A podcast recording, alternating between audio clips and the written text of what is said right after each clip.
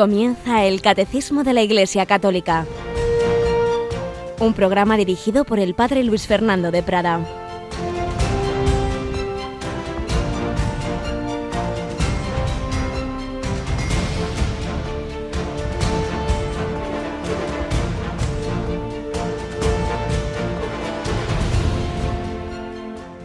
Alabados sean Jesús, María y José. Muy buenos días muy querida familia de Radio María.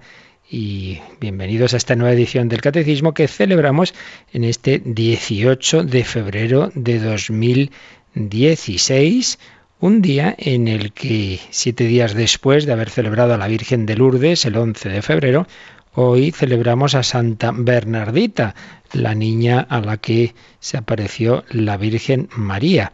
Realmente falleció el 16 de abril de 1879, con 35 años, pero se señaló su fiesta litúrgica en este día de hoy. Nos acompaña Mónica Martínez. Buenos días, Mónica. Muy buenos días, padre. Fíjate, hoy Santa Bernardita, unos días después de haber celebrado a la Virgen de Lourdes, esta niña que vio a la Virgen, que murió, como digo, muy jovencita, con 35 años, y que fue canonizada, el, cómo no, el Día de la Inmaculada, el 8 de diciembre de 1933, por el Papa Pío XI. Y hoy vamos a hacer algo especial, Mónica, porque tengo entendido que vas a hacer hoy, dado que el Papa hoy termina su viaje a México ya ayer terminamos. Ya está, sí, ya está en el avión y bueno, todo. Ya está en el avión.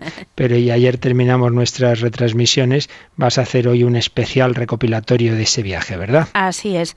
Vamos a hacer pues un extracto de lo más importante o de lo que a las 3 de la tarde puede afectar también más a, a los oyentes que están en ese momento escuchando eh, la radio, pues podrán escuchar algunas de las palabras del Papa. Así que hoy un entre amigos especial de 3 a 4 y como vas a tener bastantes cositas. Eh, hoy no vas a abrir el micrófono a las llamadas los oyentes, por eso vamos a hacer ahora una, esa Ave María que suele rezar al final de Entre Amigos. Lo vamos a hacer ahora, hoy, por medio de Santa Bernardita, por todas las intenciones de nuestros oyentes. Y yo también voy a poner una mm, que ya sabíamos, ya la dijiste el otro día, tenemos esa familia muy amiga de Radio María, el padre José María Alsina, que dirigió los ejercicios cuaresmales hace unos años, y su padre, el profesor José María Alsina, padre e hijo, eh, que también muchas charlas suyas hemos oído, pues tienen esa, eh, este, el profesor Alsina tiene su hija pequeña, Mercedes Memé, que se quedó parapléjica con, con dos añitos,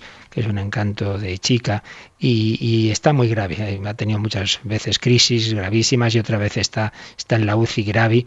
Ahí nos han pedido pues que la encomendemos especialmente en Radio María. Así que vamos a poner en esta de María todas las intenciones de nuestros oyentes que normalmente te dicen en ese programa Entre Amigos, que hoy no vas a tener ese espacio, pero lo vamos a hacer aquí y particularmente os pedimos una, una Ave María a, la Virgen por intercesión de Bernadette, que además, fijaos, esta chica que os digo que está muy grave, Meme Alsina, tiene precisamente esa edad con la que María Bernardita tiene 35 años. Ha ido muchas veces a Lourdes y muchas veces ha recibido consuelo de la Virgen María allí en Lourdes. Y en el primer comentario he pensado que os voy a contar una historia que quizá ya me la hayáis oído, precisamente, precisamente que la vivió esta niña cuando era pequeña, una historia preciosa. Bueno, pues vamos a encomendarnos a la Virgen María, vamos a rezar unos por otros, vamos a pedir por Mercedes y por todos los enfermos, a la Virgen por intercesión de esta Bernardita que la pudo ver a María. Dios te salve, María, llena eres de gracia, el Señor es contigo, bendita tú eres entre todas las mujeres, y bendito es el fruto de tu vientre Jesús. Santa María, Madre de Dios, ruega por nosotros pecadores, ahora y en la hora de nuestra muerte. Amén.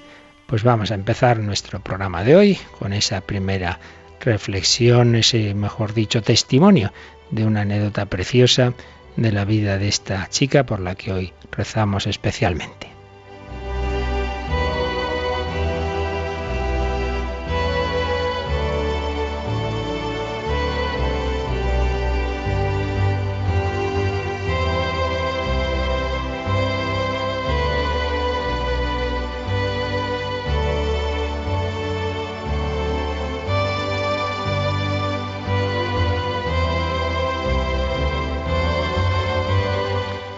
Contado muchas veces hoy esta anécdota. Hace ya muchos años al padre de Mercedes, una chiquita que a los dos años tuvo una enfermedad mm, misteriosa, un virus. El caso es que estuvo gravísima, a punto de morir, quedó parapléjica, quedó de, cuello para abajo prácticamente sin ninguna movilidad, pero siempre con mucha paz y alegría, incluso de pequeña y luego de mayor. Y le oí contar a su padre una anécdota que vivió la familia realmente conmovedora. Estaba viendo la familia esa en un vídeo esa famosa película española La gran familia con Pepe Isber, con aquel niño pequeño Chencho que se pierde precisamente en la Nochebuena. Estaban viendo la película y estaban viendo ese momento en que Chencho se queda solo, se queda perdido y se echa a llorar. Y entonces esta chiquita que tantas veces había estado ingresada, que tan mal lo había pasado, se hizo esta pregunta eh, ante toda la familia, ¿y por qué llora ese niño? ¿Es que acaso no tiene mamá? ¿Por qué llora ese niño? ¿Es que acaso no tiene mamá? Su padre nos hacía esta reflexión. Fijaos, mi hija tanto sufrido y sufre, que, no puede andar, que, tiene toda esa parálisis. Sin embargo, no ve motivos para que un niño llore como no sea el no tener mamá. ¿Por qué? Porque ella siempre ha estado y está acompañada por su madre en el hospital, siempre estaba su madre al lado. Todo eso le daba paz, alegría, confianza. La única explicación que mi hija veía para estar triste y no llorar sería no tener mamá. Y entonces él mismo nos hacía esta aplicación. También nosotros somos paralíticos espirituales, tenemos tantas limitaciones, si somos un poco humildes, pues vemos cuántas cosas no podemos hacer, no tenemos fuerza, recaemos una y otra vez y muchas veces nos desanimamos. Pues no, no debemos hacerlo. Tenemos mamá a la Virgen María, tenemos papá, nuestro Padre, Dios. No estoy yo aquí, que soy tu madre. ¿No estás por ventura en mi regazo? ¿Qué es eso que te aflige? le dijo la Virgen a Juan Diego, a Juan Dieguito, mexicano le dijo la Virgen de Guadalupe. Y la Virgen en Lourdes también. Estaba con Bernadette y la enseñaba a no tener tristeza, a vivir en, en, paz y serenidad, en medio de los muchos sufrimientos que ella misma le anunció y que en efecto vivió. No estoy yo aquí, que soy tu madre. No tenemos motivos para el desánimo, la tristeza si tenemos madre, la tenemos. Si tenemos padre, lo tenemos. Mamá, la Virgen, Jesús nos la dio al pie de la cruz. Ahí tienes a tu madre. Y nos dio a nuestro Padre, Dios. Cuando oréis, decid, Padre nuestro. Tenemos Padre, tenemos Madre, somos pobres, paralíticos, sí pero no nos desanimemos. Confiemos nuestro Padre Celestial, nuestro hermano mayor Jesucristo, nuestra alma interior divina, el Espíritu Santo, van con nosotros y además nos han dado a María, nuestra Madre.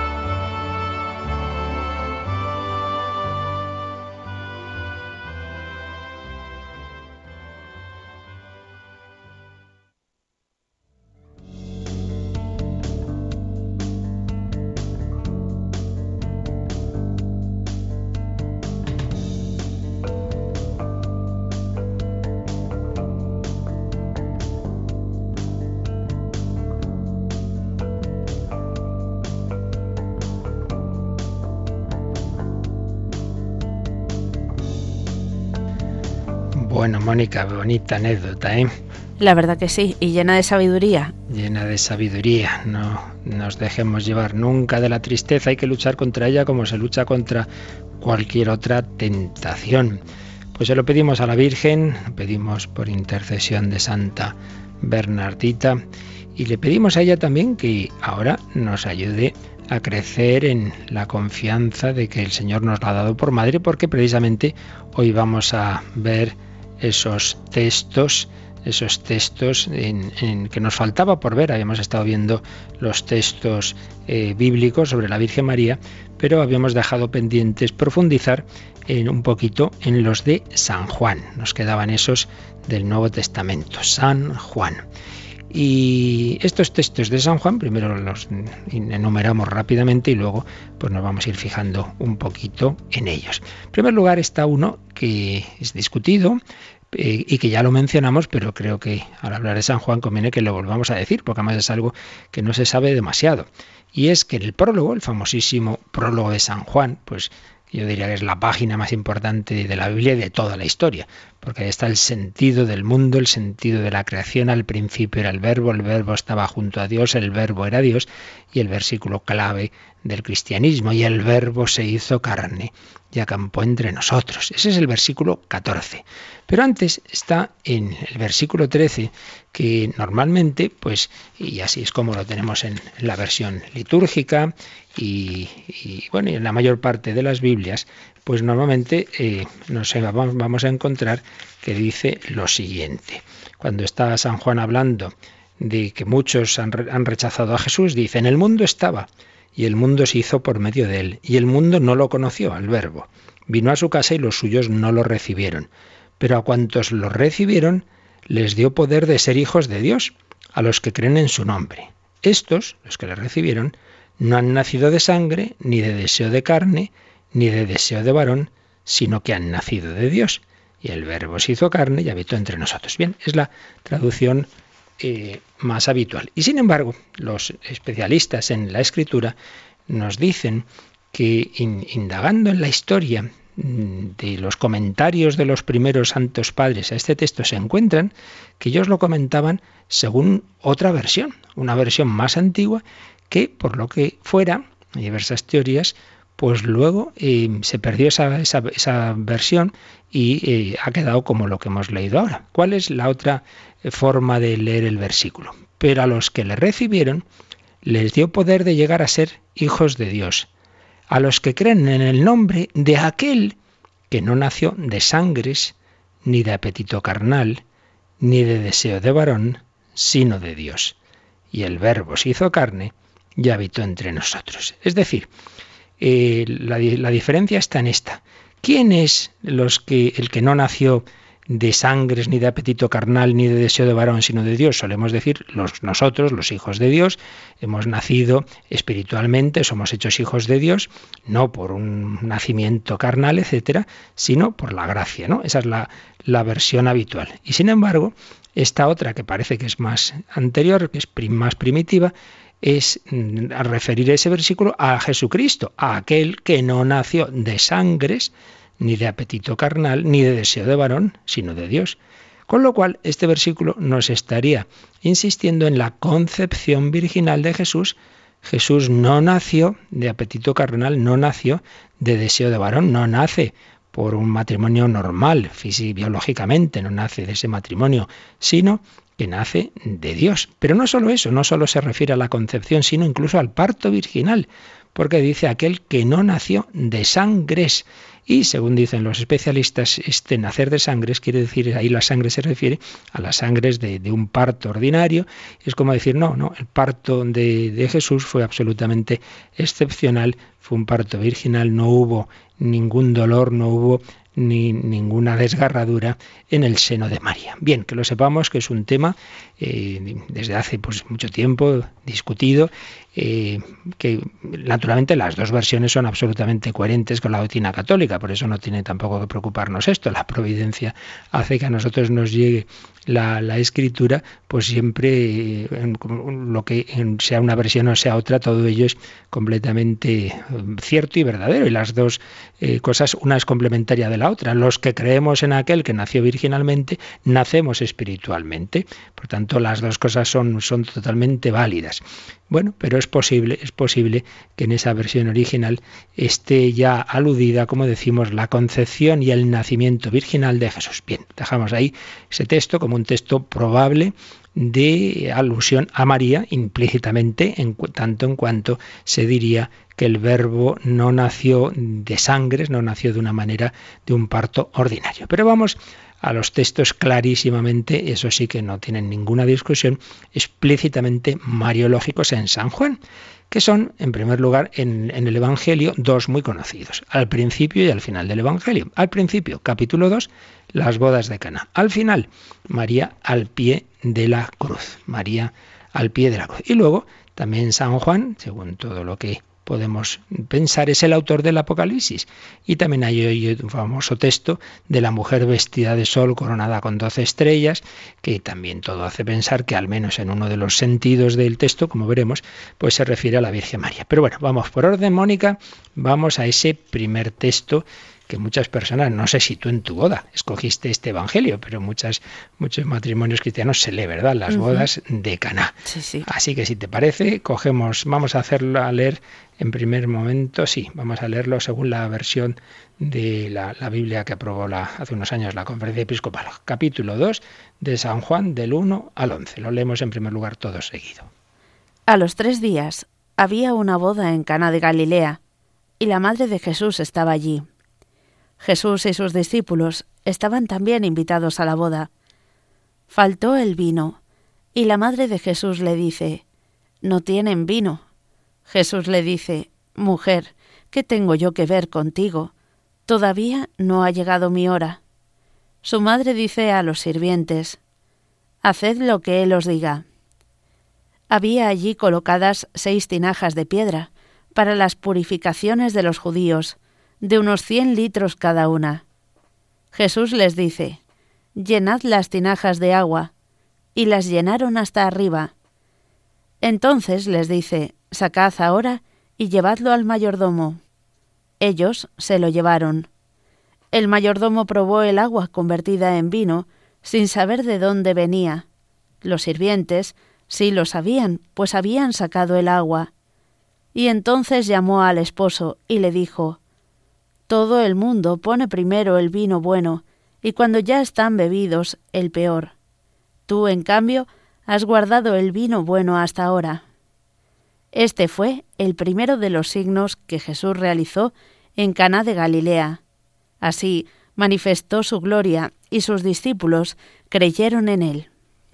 Este fue el primero de los signos. Como vemos, es un, pasaje que está al principio, capítulo 2 de San Juan, mientras que decíamos, María al pie de la cruz, lógicamente está casi al final. Con lo cual ya vemos también algo muy significativo. San Juan habla poco de la Virgen María, habla en esos dos pasajes del Evangelio, pero vaya, son en dos momentos clave, al principio del ministerio público y al final, el momento cumbre de la redención, que es la cruz. Y fijaos que ambas escenas tienen una conexión aquí. Como siempre, los especialistas se dan cuenta de cosas que a lo mejor a nosotros se nos pasan por alto. Hay un sistema, digamos, un, recurso literario hebreo que es lo que se llama la inclusión, como que algo eh, del principio y algo en el final, pues tienen una relación y hacen como un puente entre ambos textos, ¿cómo? Pues a través de fórmulas semejantes, de palabras semejantes. Aquí hay dos grandes términos que enlazan estos dos pasajes. ¿Cuáles son? El término mujer, mujer, mujer no ha llegado mi hora, mujer, ahí tienes a tu hijo. Jesús se dirige a su madre, no como normalmente la llamaría mamá, en hebreo o arameo imma, mamá, sino llamándola mujer, mujer. Claro, y es que aquí ese término mujer, que nos va a remitir a la mujer del Génesis, a la nueva Eva de la que ya tantas veces hemos hablado, pues tiene mucho, mucho trasfondo teológico. Mujer es la mujer por excelencia y lo vemos al principio de los signos, de los milagros de Jesús, y lo vemos en ese momento de la cruz, mujer. Y luego el otro término que une los dos pasajes es la hora, no ha llegado mi hora, y en cambio al final ya sí que es la hora de Jesús, la hora del cumplimiento de la redención por su pasión, muerte y resurrección. Así pues, dos pasajes unidos muy importantes. Vamos a fijarnos en unos cuantos detalles. Evidentemente no podemos analizarlo a fondo y mucho menos ver todas las teorías discutidas y esto y lo otro. Aquí vamos a lo esencial, a lo que está más claro en toda la reflexión teológica. Para empezar, digamos que San Juan es un evangelista, como sabemos es el último que se escribe, muy teológico, que profundiza, que ve el significado de todo. Pero ojo, que el que vea los significados de las cosas, el que, digamos, tenga esa profundidad para darse cuenta de, cómo cualquier detalle tiene un simbolismo, no quiere decir que lo que cuenta no sea histórico. Una cosa es que los evangelios no pretenden hacer una especie de cronología, vamos a contar todo como ha sido desde lo primero a lo último, sino que escogen, escogen las escenas eh, que más interesan de cara a lo que para lo que se creó los evangelios, que era para dar esa catequesis, para explicar a los primeros cristianos y por inspiración de Dios a todos nosotros en toda la historia, para transmitirnos el misterio de Cristo, no para hacer una cronología como haría hoy un historiador o un periodista, sino para eso, darnos lo, lo esencial que interesa a nuestra fe, pero basado en lo que de hecho ocurrió en la historia. Y esto que vale para todos los evangelistas vale para San Juan. San Juan es muy teológico y muy simbólico y sin embargo es tremendamente fiel a todos los detalles y de hecho nos transmite muchos detalles históricos concretos que, se han ido comprobando, pero vamos, al pie de la letra por la historia que conocemos del pueblo israelí y por la arqueología. Ya os comenté una ocasión ese caso que es muy significativo cuando habla de, de ese milagro que Jesús hace en una piscina de cinco pórticos y muchos así y, poco incrédulos y, y, los que tienden a relativizar la historicidad de los evangelios decían, bueno, cinco pórticos, eso no existía, no, no había ninguna piscina de cinco pórticos, eran inventos de San Juan pues que quería jugar con el número cinco por algún motivo, sí, pues todas las teorías del mundo se fueron a la porra cuando las excavaciones arqueológicas descubrieron la piscina de cinco pórticos. Es decir, que que ahí muchas veces eh, hay ese menosprecio de la historicidad de los evangelios que cada vez es menos científica porque cada vez tenemos más pruebas, ya digo, incluso a veces arqueológicas, de, los datos, de los datos que nos dan los evangelios. San Juan es histórico,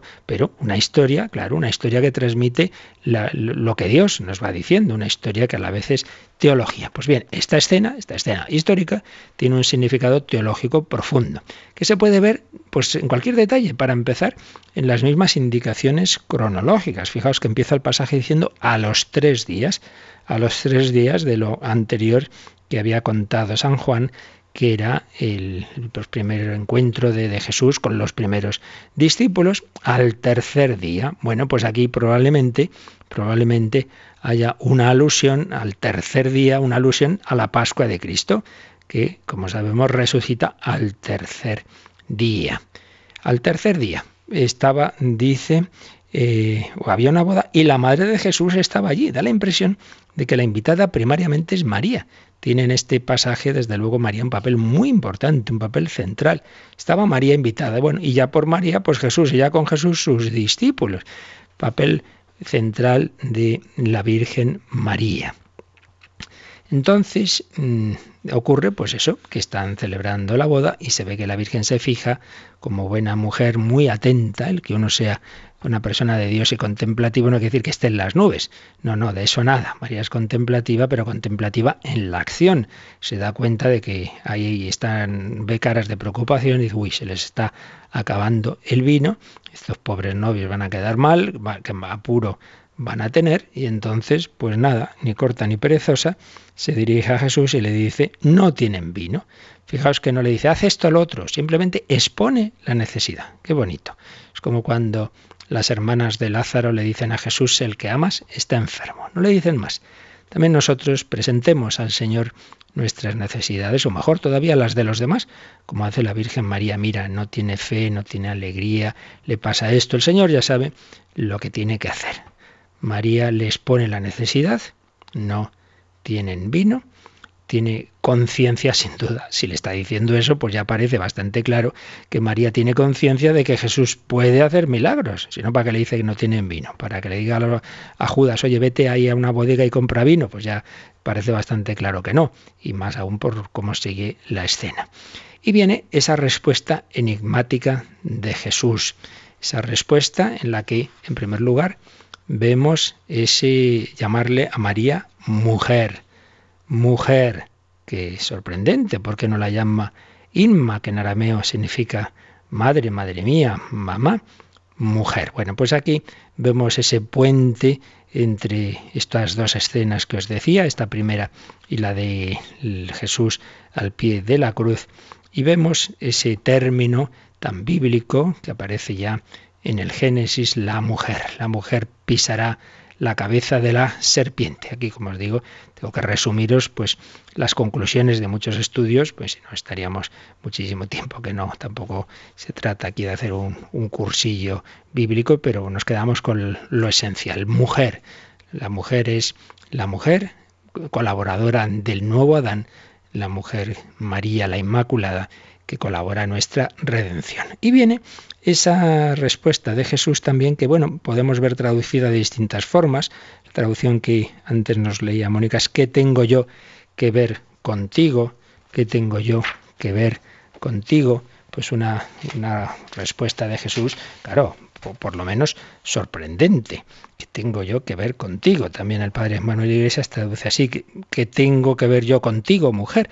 Más o menos lo mismo, o que hay entre tú y yo, distintas traducciones que chocan porque es, diríamos en términos juveniles coloquiales, vaya corte que parece que le da Jesús a la Virgen María, que a mí y a ti, traducen otros, en fin, ¿Qué, ¿Qué, qué, quiere esto decir? Pues de nuevo, concluyendo, resumiendo las conclusiones de todo lo estudiado, pues lo que se quiere decir de ninguna manera, desde luego, es un, un rechazo de Jesús a la Virgen. Y la prueba es lo que va a ocurrir a continuación. Pues tenemos que leer la siguiente frase y entendemos. Mujer, ¿qué tengo yo que ver contigo? Todavía no ha llegado mi hora. Bueno, pues lo que se quiere decir es que la Virgen María va a tener, tiene, digamos, el papel que tiene en la obra de la redención, tiene dos momentos muy distintos. Eh, bueno, si queremos tres. El primero, pues naturalmente al principio, la encarnación, la infancia, la vida oculta, claro, un papel muy importante. Segundo, en la vida pública. En la vida pública María tiene un papel muy discreto. El Señor no quiere dejarse, digamos, condicionar por esa relación con su madre desde una perspectiva, digámoslo así, física, como dándonos ejemplo de que el apóstol de que el misionero, de que aquel que el Señor ha escogido para una misión evangélica, no debe dejarse condicionar por los lazos familiares. Señor te llama a irte a misiones a no sé dónde, pues hijo, tus padres eh, te van a perder de vista, pues el Señor te llama a ello. El propio Jesús nos ha querido dar ese ejemplo, lo dio ya quedándose en el templo de Jerusalén con 12 años, ¿por qué me buscabais? Y aquí de una manera más clara, decir, mira, mm, yo no, yo no voy a hacer las cosas porque me lo digas tú, por simplemente por ser mi madre, más o menos viene a ser esto. Pero en cambio hay otro momento, que es la hora de Jesús, que es la hora decisiva, que es ya cuando llega la pasión, muerte y resurrección. Ahí sí, ahí sí que María va a tener un papel fundamental, ahí va a ser esa nueva Eva al pie de la cruz, todavía no ha llegado mi hora. Ya cuando llegue, ¿Vale? Pues ahí ya sí que es el momento de tu papel principal. Bueno, pues digamos que aquí se va a anticipar por esa petición de María, que a la que Jesús no va a despreciar, aunque diga eso, pero la va a hacer caso. Se va a anticipar ese momento de la hora de Jesús. No es un rechazo, sino es un decir, es un distinguir esos momentos, esos distintos momentos del papel de la Virgen María en la obra redentora. En la vida pública es un papel discreto, mientras que después va a tener un, papel muy importante. Durante esta vida pública, decía el padre Cándido Pozo, María deberá retirarse. Jesús que iba a exigir a sus discípulos que lo dejaran todo, que fue, fue delante de ellos con su ejemplo. Y es que la libertad apostólica requiere que se esté dispuesta a romper todos los, los lazos terrenos. Pero en el momento en que Jesús va a morir por toda la humanidad y va a fundar la iglesia, y luego pues se va a constituir en Pentecostés, ahí María va a estar de nuevo muy, muy presente, ya no en un papel, eh, digamos, escondido, sino como mucho más en el centro. Y es que esa obra universal salvífica había comenzado en la encarnación, en la que Jesús hizo solidario con todos los hombres. Ahí María había tenido esa gran colaboración. Ese sí, bueno, pues cuando esa obra salvífica se culmine en la muerte y resurrección, pues de nuevo va a estar María muy presente, va a estar al pie de la cruz, se va a cumplir la profecía de Simeón. A ti una espada de dolor traspasará tu alma. Por tanto, es un decir que aún no había llegado ese momento cumbre en el que María iba a tener ese papel tan importante, pero se anticipa, se anticipa esa hora de Jesús. Y, y de hecho, pues a continuación vemos cómo el Señor pues hace caso a María. Enseguida seguimos comentando un poquito este pasaje, pero vamos también nosotros a mirar a María, vamos a decirle que necesitamos su intercesión, que se la presente a Jesús, que ya vemos que Jesús siempre le hace caso, es la omnipotencia suplicante, como decía San Bernardo. Contemplamos esta escena y presentamos a Jesús por medio de María las necesidades del mundo entero. Haced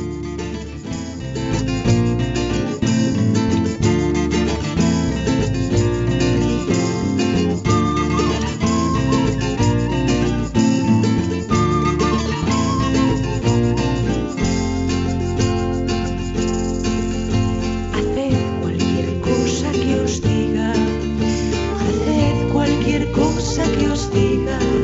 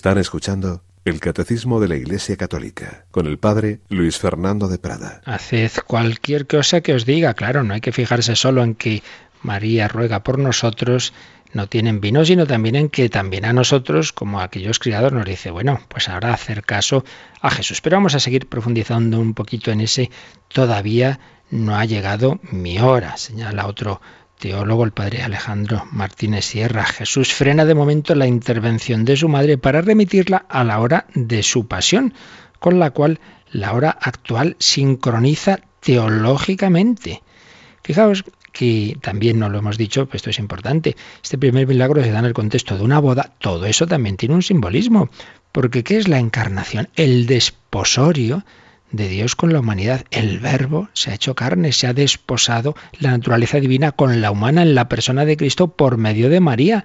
En María se realizan esas bodas.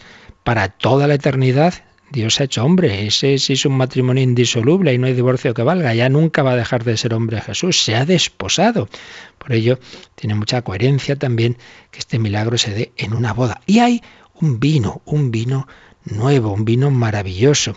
¿Qué es ese vino? Bueno, pues es el amor verdadero que, que, va a ser expresado en esa sangre derramada por Cristo como sello de la nueva boda, de la nueva alianza.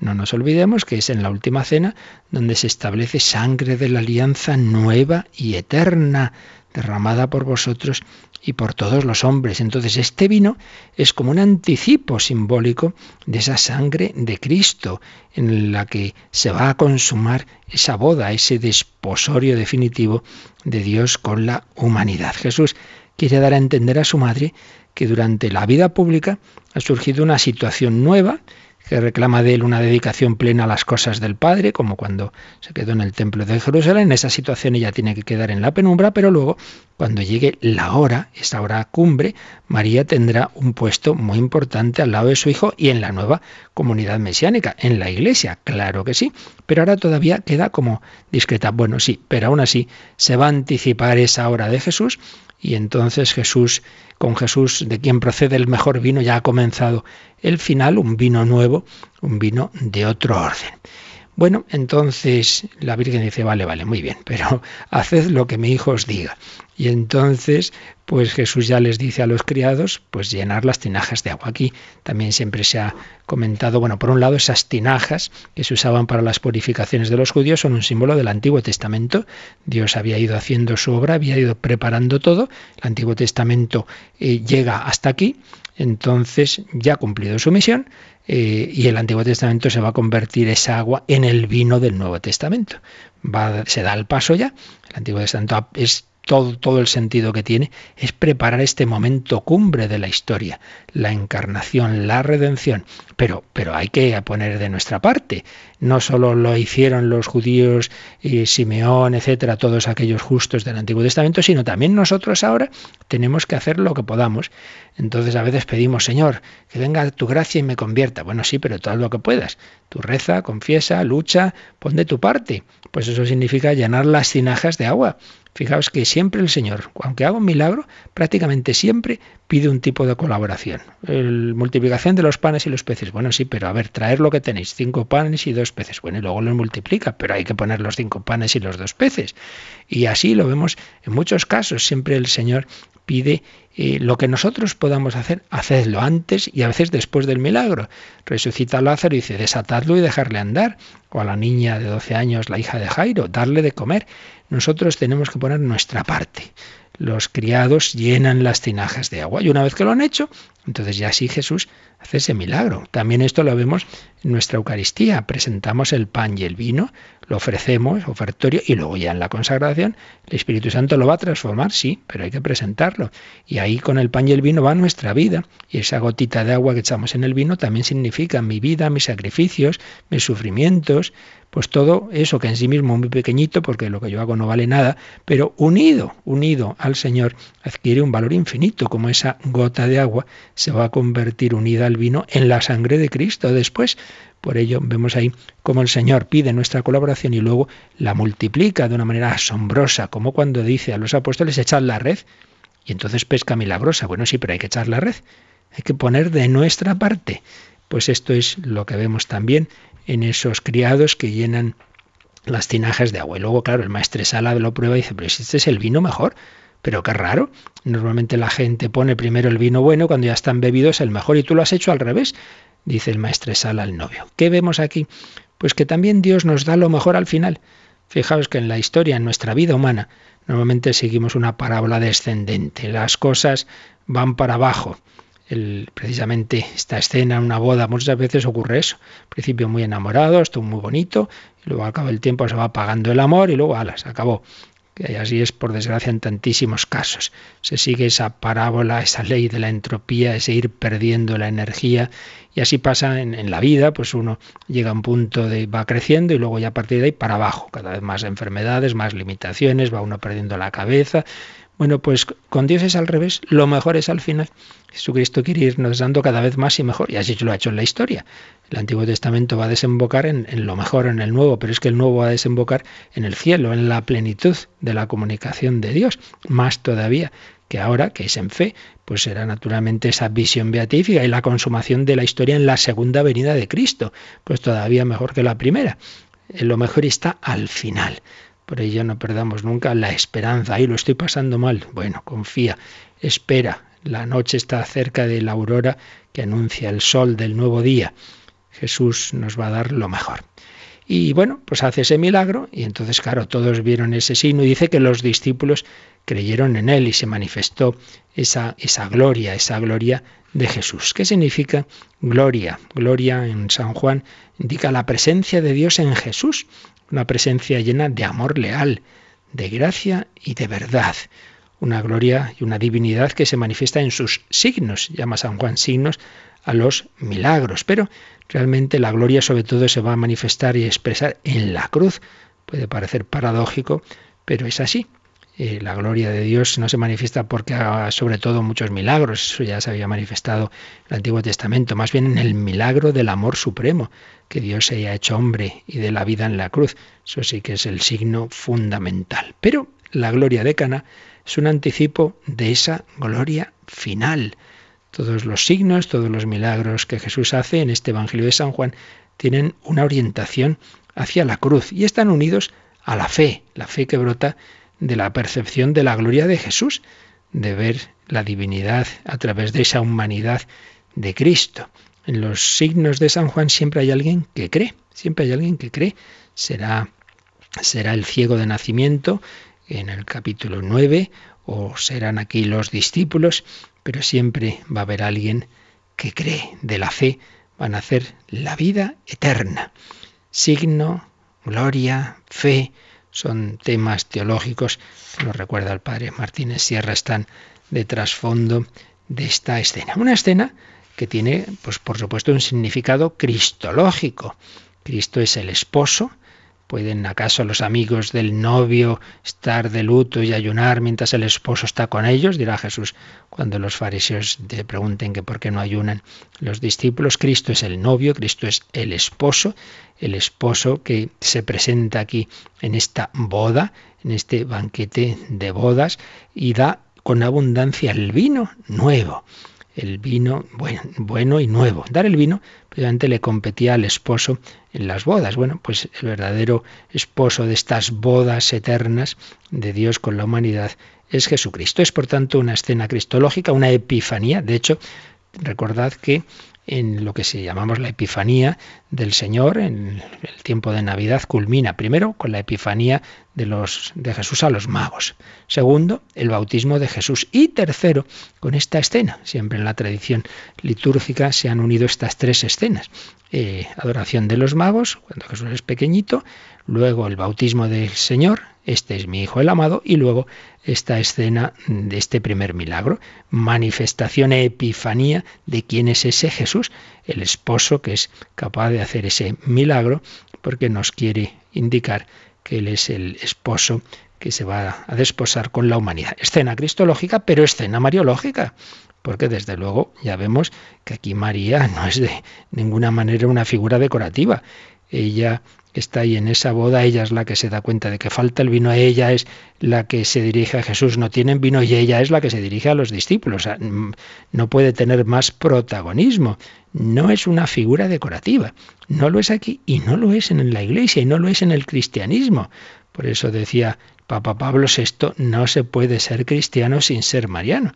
Fijaos que hay devociones en la iglesia, pues hay distintas devociones, y uno puede tener más devoción a un santo, otro a otro. Bueno, pues uno puede ser cristiano sin tener devoción a, yo que sé, a San Cucufate. Pues bien, uno le da devoción, pues que lo tenga, otros no, pues no pasa nada, eso es opcional. No entra ahí la Virgen María. No puede uno decir, mire, usted es mariano y yo no. Bueno, pues si no es mariano, algo le falla a usted de ser cristiano. No se puede ser cristiano sin ser mariano. Decía Pablo, eso es claro, porque si tienes, si eres cristiano, obedeces a Cristo. Y Cristo dice, ahí tienes a tu madre, ahí tienes a tu hijo. No, no, no puede ser, no, no es algo opcional, no es una figura decorativa. Y San Juan, como vemos, la destaca fuertemente, desde esta primera escena hasta el final, hasta el final, hasta esa escena fundamental de la cruz. Podemos decir que en este en un plano simbólico, basado como decimos en la historia, este milagro de Cana da origen a la iglesia. Es el momento de los desposorios de Jesús con la iglesia, porque en, ahí Jesús se asocia a una comunidad de creyentes y ahí María está reveladoramente presente, ejerciendo su maternidad espiritual en la caridad y en la fe. En la caridad porque su solicitud en las bodas es un modelo de caridad desinteresada. Ella se fija, ya tiene esta observación, esta finura de espíritu, esa visión de conjunto de lo que está ocurriendo y por eso se da cuenta de que falta el vino. El amor intuye y previene. Prefiere evitar la herida a curarla. Es la madre que vela por los detalles de la casa. No se entrega a la fiesta, no está a lo suyo, no, no. Está fijándose en lo que necesitan los demás. Qué bonito. La caridad pues pidamos a María esa, ese estar atentos a los detalles de la vida. Esto es una escena muy especialmente para una madre de familia, pero para todos. Todos tenemos que fijarnos a nuestro alrededor qué les falta a aquellos que Dios me ha puesto junto a mí. Vida, modelo de caridad, modelo de fe. María va a despertar la fe de los apóstoles al, al provocar, podemos decir, este, este milagro. Por ello hay como una, una entre la fe de María y la fe de los apóstoles. María no necesitaba el milagro de Caná para creer, ya creía. Su fe es anterior. Bendita tú que bienaventurada la que ha creído. Dirá Isabel a María, pues cuando ésta lleva en sus entrañas a Jesús. María es creyente antes de los signos, pero los apóstoles sí necesitaban los signos. Y María interviene en el nacimiento de esa comunidad creyente. Ella es la llama encendida que hace saltar la llamarada de la manifestación de la gloria de Cristo. María se muestra como madre, como madre amorosa que cuida de sus discípulos, de sus apóstoles. Y Jesús la emplaza para su hora. Ya después de esta escena no va a aparecer en el Evangelio de San Juan María, no va a aparecer hasta el final, hasta la cruz. Y ahí, como ya veremos ya el próximo día, ya no nos da tiempo hoy, a ver este pasaje fundamental, pero el próximo día vamos a ese pasaje clave, quizá el más importante de la espiritualidad mariana. María junto a la cruz. Ahí sí, es la hora de Jesús y ahí Jesús le va a decir a Juan, pero no a Juan como Juan sin más, sino como prototipo del discípulo, ahí tienes a tu madre. Y San Juan se la llevó a su casa y la tuvo como cosa propia, porque como ya veremos, la traducción más que desde ese momento la cogió en su casa la cogió como cosa propia, como algo suyo, mm, algo que todo cristiano debe tener como suyo, es esta dimensión mariana. Bueno, pues vamos a quedarnos con estas palabras tan bonitas, por un lado a través de María intercedemos y le pedimos a María que interceda por nosotros, Madre. Dile a Jesús que no tengo vino, que no tengo el vino de la fe que quisiera tener, de la esperanza, de la alegría, del amor, de la pureza, etcétera. Pero también, escuchemos la otra palabra, haced cuanto Él os diga, cuanto Él os diga, hacedlo, claro. Si solo vamos a María para pedir y no para escuchar, oye, oye, que la Virgen te dice, haz lo que mi hijo te diga, no vengas solo a pedir, hombre, obedécele que yo le he obedecido, que yo me fié, que yo le dije, he aquí la esclava.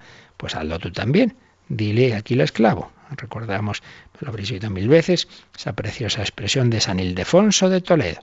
Yo quiero ser esclavo de la esclava de mi Señor. No solo aquí el, el que pide, no, no, yo quiero ser esclavo de la que se llamó a sí misma la esclava del Señor, esclavo de la esclava. Pues lo dejamos aquí y nos encomendamos a María y le pedimos que nos ayude a escuchar la voz de su Hijo. Fijaos que el consejo que da la Virgen, haced lo que Él os diga, viene a ser el que da el Padre Celestial en, el, en la transfiguración. Este es mi Hijo, el amado, el predilecto, escuchadlo, escuchadlo. Y María también nos dice, escuchadlo y haced lo que Él os diga. Los criados se fiaron, obedecieron, poco nos gusta esto de obedecer, obedecieron algo absurdo. Aquí llenar las tinajas de agua. Aquí viene esto, litros y más litros. Pues se fiaron, obedecieron y ocurrió el milagro. Fíate tú de Dios, hazle caso y ocurrirá el milagro en tu vida. Lo pensamos y si queréis alguna consulta de este u otro tema, pues es el momento como ahora nos recuerdan. Participa en el programa con tus preguntas y dudas. Llama al 91 153 8550. También puedes hacerlo escribiendo al mail catecismo arroba radiomaria.es.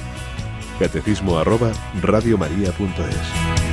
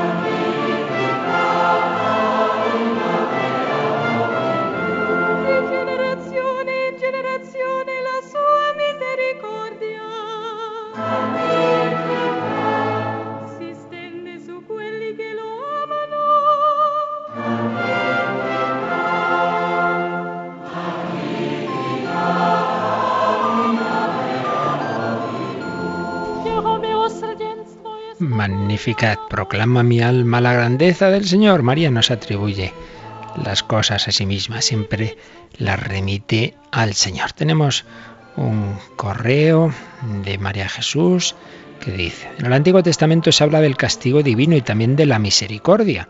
Creo que las personas cambiamos por las pruebas, no por el temor. En el Nuevo Testamento se habla sobre todo de la misericordia. En mi caso concreto he experimentado la misericordia divina. Pero mi pregunta es, ¿Dios castiga? Bueno, es una pregunta típica, muy, lógica. Dios castiga, hay que distinguir eh, dos, sentidos posibles eh, en la revelación del castigo. Uno, sentido que yo creo que dice aquí la oyente, las pruebas. Cambiamos por las pruebas. Si entendemos por castigo, pues algo doloroso, de alguna manera que nos hace pasarlo mal, pero que así maduramos, evidentemente. Dice la carta a los hebreos, ¿qué padre hay que no corrija a sus hijos? Dios no sería buen padre si no castigara en este sentido. Un padre que ve a su hijo ir por mal camino, ah, pues nada, no pasa nada, pues sí, vaya extraño amor, eso no es verdadero amor. Y Dios que quiere sacar lo mejor de nosotros mismos, pues como muchas veces no somos como la Inmaculada precisamente y por las buenas no hacemos caso, pues muchas veces no tiene más remedio, lo que decía el padre Cue en aquella preciosa reflexión sobre el Cristo, aquel eh, sin brazos, y hablaba del brazo derecho y el brazo izquierdo de Dios brazo derecho, la mano derecha es cuando Dios nos da sus regalos y por ahí nos atrae. Y el brazo izquierdo es cuando nos atrae a través de, los disgustos y de, de los sufrimientos, que muchas veces es lo único que nos enteramos. Decía C.S. Luis que Dios habla, susurra a través de, lo, agradable y grita a través del megáfono del dolor. Por tanto, un sentido, si entendemos por castigo, pues pruebas con las cuales uno va madurando, dolorosas y tal, ciertamente la providencia de Dios se sirve de, de esas pruebas en ese sentido, sí, en ese sentido de castigo.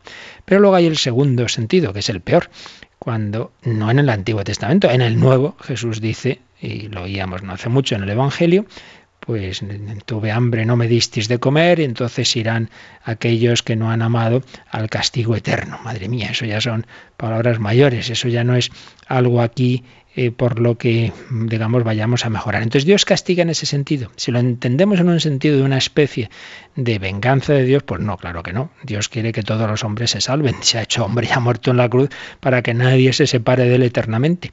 Pero Dios nos, invita a una unión con Él, como hemos explicado mil veces, por amor. El amor implica la libertad. Yo no puedo decirle a uno, sé mi amigo, o uno le dice a la otra, cásate conmigo. Bueno, será si quiere. Dios, nos quiere desposar, acabamos de, ver también hoy. Entonces el desposorio implica la libertad. Entonces, en ese sentido, Dios respeta la libertad hasta sus últimas consecuencias de aquel que en el último momento va a aceptar la misericordia de Dios. Sí, en ese sentido, si entendemos castigo digamos, las consecuencias de nuestros actos. Es como un niño que le dice, no toques esa estufa que te vas a quemar. Y el niño desobedece, toca y se quema. Es que le han castigado quemándose. No, no es que le hayan castigado. Es que las consecuencias de, de tocar eso es quemarse. Pues claro, las consecuencias de vivir sin Dios y, de rechazar a Dios es quedarse sin Dios eternamente, pues esa es la esencia del infierno. Entonces, en ese sentido también sería castigo, pero no en el sentido que Dios dice, ah, sí, te has portado mal, pues ahora te enteras. No, evidentemente que no, porque Dios es siempre el Padre misericordioso que está deseando el más mínimo detalle para salvarnos, pero si uno ni, ni, ni por unas ni por otras está al final, pues acepta esa llamada de la gracia y de la misericordia, pues dice, recordemos esa parábola, esa parábola del que organiza un banquete para celebrar la boda de su hijo, y muchos no quieren ir, porque no quieren ir, no quieren ir. Entonces dice que se quedaron fuera del banquete. Pues así ocurre, se ocurre en aquellos que se queden libremente fuera del banquete del reino de los cielos. Muy bien, Mónica. Pues teníamos alguna cosita más. Eh, han llamado algunos oyentes para agradecer la catequesis que ha dado hoy. Un oyente de Ávila y Enrique de Murcia también. Eso, le damos las gracias a la Virgen María, que es la que da estas catequesis. Y además yo aquí lo que cojo es lo que he aprendido de los que saben de verdad. Aquí divulgamos lo que dicen los buenos teólogos. Muy bien, pues damos gracias al Señor y pedimos que nos ayude a vivir este jueves, jueves eucarístico. Ahí se desposó la Jesucristo en la sangre de la nueva alianza, sangre eucarística. Ojalá pues podamos todos recibirla, sellar cada día la nueva alianza en la Eucaristía, en la comunión pues pedimos al Señor que nos ayude así a vivir este día y el próximo día vamos a esa escena tan importante de María al pie de la cruz. Bueno, y por supuesto ya sabéis que los sábados, en entorno al catecismo, sábados de 8 a 9, profundizamos, resumimos, ampliamos. Hemos tenido durante cinco sábados las estupendas lecciones de Mariología del Padre Pozo. Bueno, pues cada sábado vamos profundizando también en, en estos temas. La bendición de Dios Todopoderoso, Padre, Hijo y Espíritu Santo, descienda sobre vosotros. Alabado sea Jesucristo.